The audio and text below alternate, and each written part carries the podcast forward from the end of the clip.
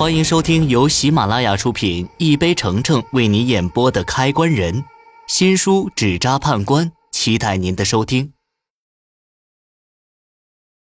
第三十七集，我被那只大手拽进井里后，井水不断的灌入我的嘴巴里、耳朵里，一种窒息的感觉很快席卷我的身体，我甚至感觉自己快要断气一样。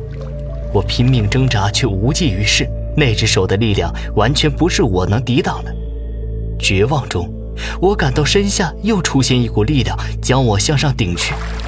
当我感觉到自己能够呼吸时，出现了另外一双手，那双手极其有力地抓住我的肩膀，将我向上拉去。是谁救了我？我被拉到地面上后，艰难地睁开眼，想看清救我的人。眼前的人有着花白的头发，锐利的眼神。是，是师傅，原来是师傅救了我。谢谢。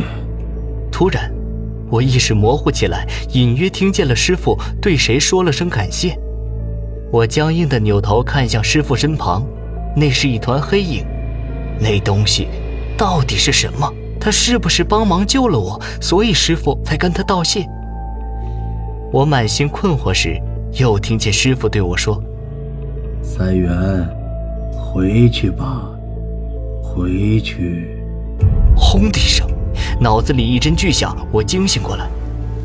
醒来后，我感觉浑身发冷，低头一看，才发现身上全是湿的，像刚被人从水里捞上来一样。我心里一阵害怕，这梦里出现的东西真的要害我？但因为昨天是师傅回魂的日子，他又把我救回来，所以。那东西才没得逞。想起师傅，我鼻子发酸，害怕的情绪逐渐被思念代替。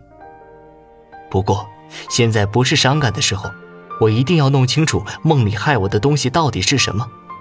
深吸了几口气，我回忆起梦境一开始的画面，我记得有双黑色的大手抓住我。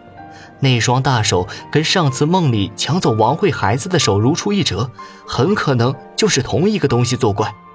那东西抢走孩子后，现在又来害我，到底是因为什么？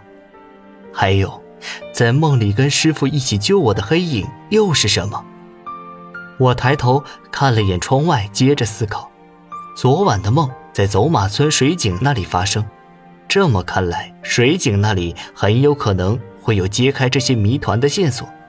现在，为了找到线索，我必须再去一趟走马村水井那里，而且这次必须下井。我连忙起床，随便收拾了一番，用布包装了下下井要带的东西，急忙出门。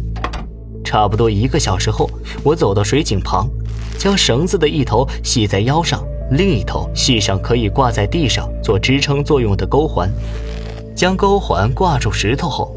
我看着黑洞洞的井底，轻轻一跳进了井里，然后再一点点放绳子向井底靠去。井里的环境逼仄昏暗，一股股寒气时不时的从井底升上来，有些动人。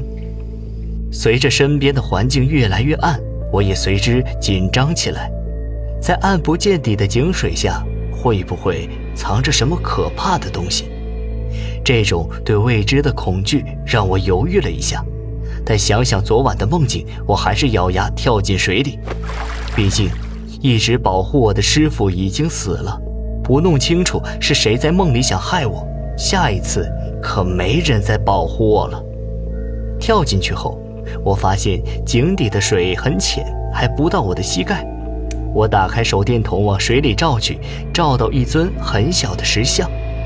石像的头部看上去很像鱼头，在不见天日的井底放一尊石像，看着特别古怪。